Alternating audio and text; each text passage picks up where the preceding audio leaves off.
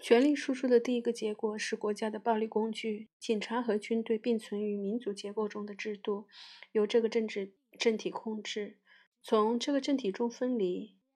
并成为未开化民族或弱国的国家代表。在这里，在没有工业、没有政治组织的落后地区，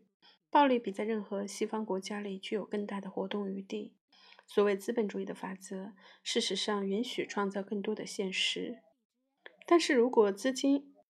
要经过长期的投资生产，那么资产阶级希望像人会繁衍更多的人一样，使金钱创造出更多金钱。这种空洞愿望仍然只是一个丑陋的梦，不是钱能生钱，而是人造成了事物和生出了钱。新的快乐成就的秘密，恰恰在于经济规律不再阻碍有产阶级的贪婪。钱最终能生成钱，是因为权力完全不顾一切经济规律和道德法则而能获得财富。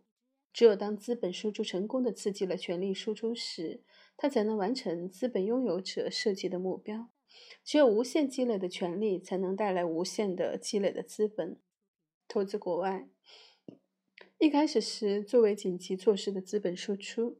一旦受到权力输出的保护，就变成了一切经济制度的永久特征。根据概念，扩张本身就是一种目的，不是暂时的手段。因此，帝国主义的扩张概念出现在政治思想领域时，就明确地显示出民族国家最重要的永久性功能之一将是权力扩张。国家雇佣的暴力行政者不久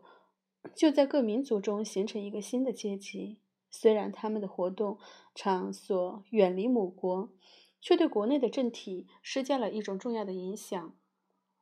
由于他们实际上只不过是暴力作用者，他们就只能按照权力政治观点来思考问题。作为一个阶级，并由他们的日常经验支撑的，他们首先会声明：权力是每一种政治结构的本质。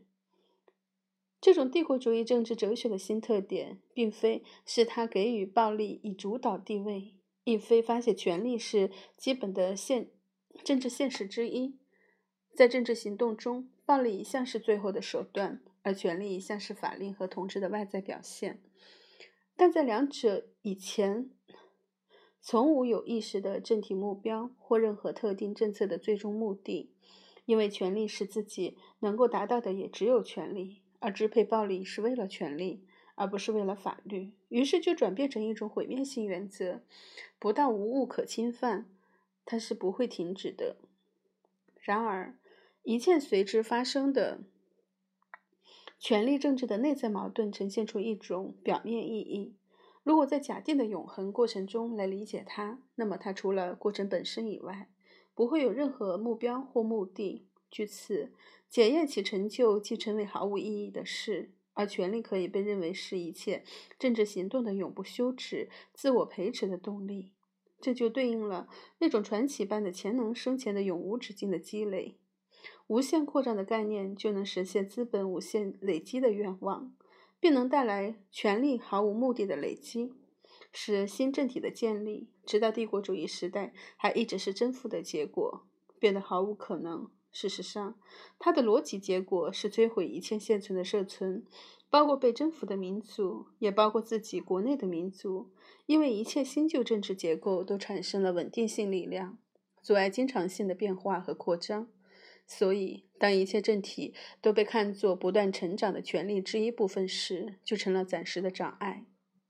以往时代的帝国主义显得比较温和些。统治者的权力在长时间内不断增长，他们甚至不打算吞并被征服的土地，而保留着依然落后的政治社群，视之若往昔生活遗留的空旷废墟。而他们的极权主义的后继者们却瓦解和摧毁了一切稳定的政治结构，包括他们自己的和其他民族的。纯粹的暴力输出使仆人变成主人，却不给他们以主人的特权，创造出新生事物的可能。国内垄断的集中和巨大的暴力积累，积聚使仆人成为积极的摧毁力量的代表，直到最后极权主义的扩张变成摧毁一个国家或一个民族的力量。极力变成政治行动的本质和政治思想的中心，权力变成政治行动的本质和政治思想的中心，是因为他离开了他应该为之服务的政治社群。的确，这也是经济因素引起的。但是结果造成权力成为政治的唯一内容，扩张成为唯一目的，这就很难得到普遍的赞同。如果这种做法不是十分圆满的符合在经济上和社会上占统治地位阶级的隐秘愿望和秘密信念，那么因而产生的民族政体的分解遇到的反对力量也一定不会很小。资产阶级长期被排斥在政府之外，一方面是由于民族国家的政体不需要它。另一方面，他自己也缺乏对公共事务的兴趣，结果是帝国主义使他获得了政治上的解放。帝国主义应该被认为是资产阶级取得政治统治权的第一个阶段，而不是资本主义的最后阶段。众所周知，有产阶级总是不太愿进入政府，只要财产权获得保障、保护，他们就对任何类型的国家都感到满意。的确，国家对于他们来说，从来就只是一支有良好组织的警察力量。但是，这种假谦虚造成的奇怪后果，是指整个资产阶级游离于政体之外。在他们成为专制权力的主体或共和国的公民之前，他们实质上只是一些私人。这种私人性质以赚钱为首要，创造出了一整套的行为类型。有一些谚语表达了这种行为类型。一事成功，事事顺利，强权即公理，权宜之计是上策等等。这些谚语是一个竞争者社会之经验的必然产物。在帝国主义时代，商人变成了政治人，便被承认为政治家，而政治家只是使用成功的商人的语言和从全世界角度来思考时，才会受到认真注意。这时，私人的实践和手段才逐渐。转变为执行公共事务的原则和规则，规则和原则。关于这一重新评价的过程，有一个很有意思的事实发生，开始发生于十九世纪末，至今仍然生效。即资产阶级信念先应用于外交事务，然后慢慢的扩展到国内政治。因此，这种国家很难意识到在私人生活中普遍存在的不顾一切的做法。而公共社会一向必须针对此来保护自己及其公民个人，这正是在上升为公开认定的政治原则。有意思的是，现在的权力信奉者与那位唯一的伟大思想家的哲学完全相符。他尝试将公共利益从私人利益中分离出来，他从私人利益构思并勾勒出一个共同政治实体，其基础和最终目的是权力积聚。十七世纪的霍布斯的确是唯一一位这样伟大的哲学家。资产阶级可以准确无误的一致赞同的承认他，即使他的理论原理在一个很长时间内未被资产阶级承认。霍布斯的利维塔揭示了一种唯一的政治理论。根据这种政治理论，国家的基础并非某种立宪法则，无论是神圣的宗教法则、自然法则，或者是社会契约法则。他们是根据公共事务来判定个人利益的正确或错误。国家的基础是个人利益本身，因而个人利益等于公共利益。资产阶级道德标准中几乎没有一条不被霍布斯那无与伦比的逻辑所预见到的。他差不多完全的描述了一幅肖像。当然，这不是一般人，而是资产阶级的人。他做出的分析三百年来既未过时，也未被超过。理性不是别的，而是计算。自由的主体、自由意志，这些都是毫无意义的话，也就是荒唐话。一种没有理性、没有追求真理的能力、没有自由意志以及没有责任能力的人能力的存在，人实质上只是社会的一种功能，因此对他的判断也只是根据他的价值或他。值多少钱，意思是说，他能在多大程度上使用他的权利。这种价格时常被社会一再的评价，而他人的评价依赖于供需法则。根据霍布斯的看法，权力是一种积聚的控制力，能使个人确定价格、调节供需关系，使之有利于他自己。个人会在完全隔绝的状态中考虑他的利益，也就是所谓从一种绝对少数人的观点出发。然后他会明白，只有借助于某个大多数，他才能追求和得到他的利益。因此，如果人实际上只被他的个人利益驱使，那么对权力的渴望就必然成了个人，成了人的基本的激情。他支配了个人和社会的关系，以及其他一切随之而来的对知识、对财富、知识、荣誉的野心。霍布斯指出，在权力斗争中，就像凭天生能力竞争一样。人人平等，因为人的平等基于一个事实，即每一个人凭天性都有足够的力量去杀死另一个人。力量薄弱的人可以用狡猾来补偿。作为潜在谋杀者的平等条件，将所有的人都置于不安全的地位，从中产生了对国家的需要。国家存在的理由是个人需要某种安全，他感受感觉到受到了一切同类人的威吓。霍布斯对人的描述中关键的特征，完全不是现实主义的悲观论，尽管这是近代人一再赞扬之处。因为假如霍布斯对人的描述是真实情况，他就根本不可能建立任何政体。霍布斯的确并未成功的，而且他甚至并不打算成功的将人这种存在明白的归入并入一种政治群体。Community，霍布斯所说的是，在他的国家被打打败时，他无需忠诚于祖国；而假如他成了囚徒，他就无需对叛国行为负责。凡是生活在共同政治实体之外的人，例如奴隶，对他的同胞没有进一步的责任，反而被允许。准可以尽量杀人，而相反，为了保护另一个人而反抗群体的刀剑，无论其有罪无罪，谁也不会有自由。这句话的意思是说，人与人之间既无同胞友情，亦无相互责任。使他们聚在一起的动机是共同的利益，但也许是某种死罪。他们中的每一个人都可能为之而死。在这种情况下，他们有钱反抗共同政治实体的刀剑。也能团结一致，共同反抗，相互保护，因为他们无非是在保卫自己的生命。因此，霍布斯认为，任何形式的社群的成员资格，无非是一桩暂留的、有限的事物，不可能从根本上改变个人的孤立和私人心智。或结成团体时，他不会快乐；相反，维持一个团体而没有一种力量可以威震他们的全体，只有极大的悲哀。或者在他的同伴之间创造一种永恒的纽带。看了霍布斯对人的描述，似乎使他他的目的为共和国提供基础归于失败，然而却提出了一种连贯形式的态度。通过这种态度，每一种真正的群体都会轻易的被毁灭、摧毁。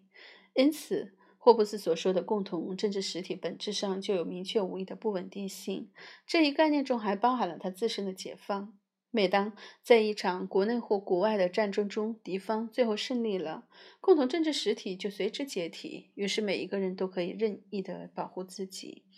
不稳定就愈发的明显。正如霍布斯最注重而且反复强调的那样，其目的是保障最大限度的安全和稳定。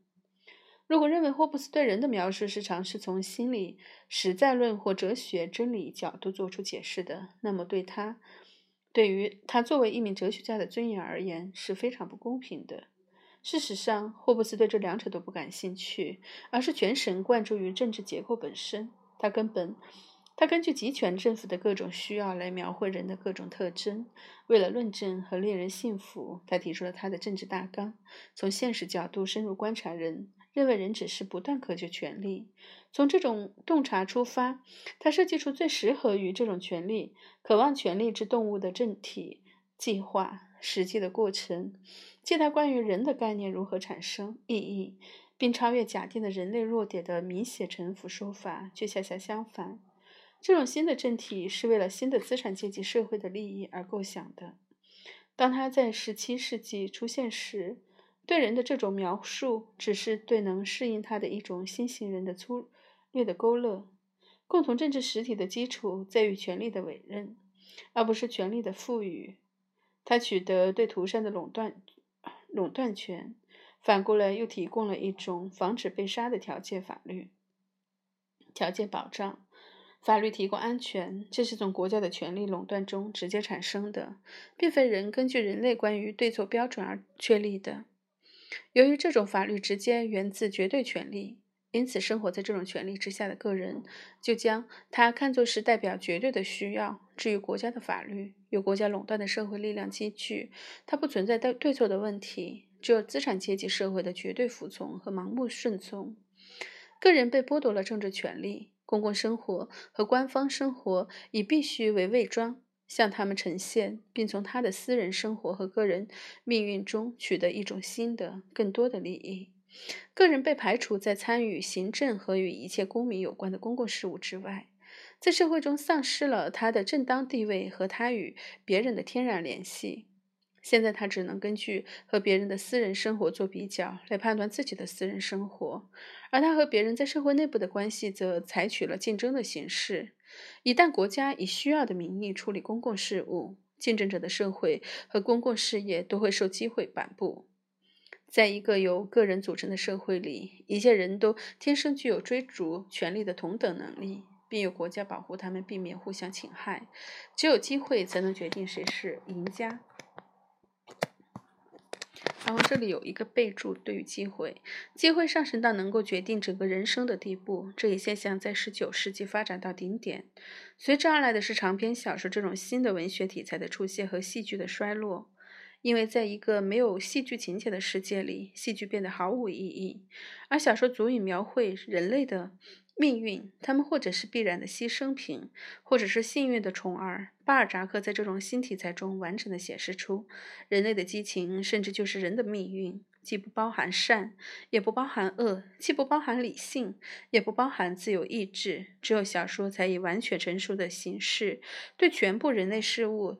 做出了诠释和再诠释。才能鼓吹关于命运的新福音。这种对个人命运的沉迷，在十九世纪知识分子中间扮演了非常重要的、多么重大的角色。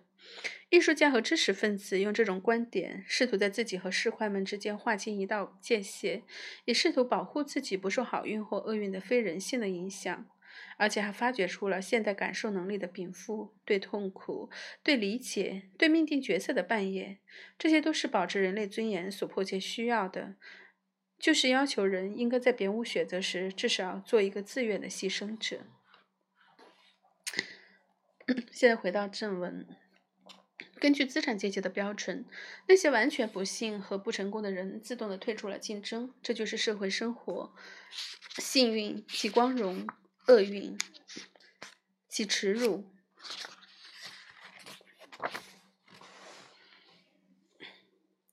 个人将自己的政治权利授予国家，也将社会责任委于国家。他要求国家解除他关心穷人的负担，正如他要求国家保护他不受罪犯侵害伤害一样。穷人与罪犯之间的界限消失了，两者都被逐出社会。失败者被剥夺了古代文明赋予他们的美德，不幸者再也不能呼吁基督的仁慈。霍布斯解放了那些被逐出社会的人，失败者、不幸者、罪犯。如果国家不照顾他们，他们对社会和国家就不负一切责任。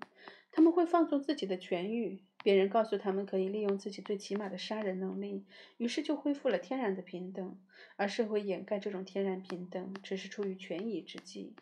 被社会遗弃者组成杀人集团，这是资产阶级道德哲学的逻辑结果。霍布斯预见到这种情况，并将之合理化。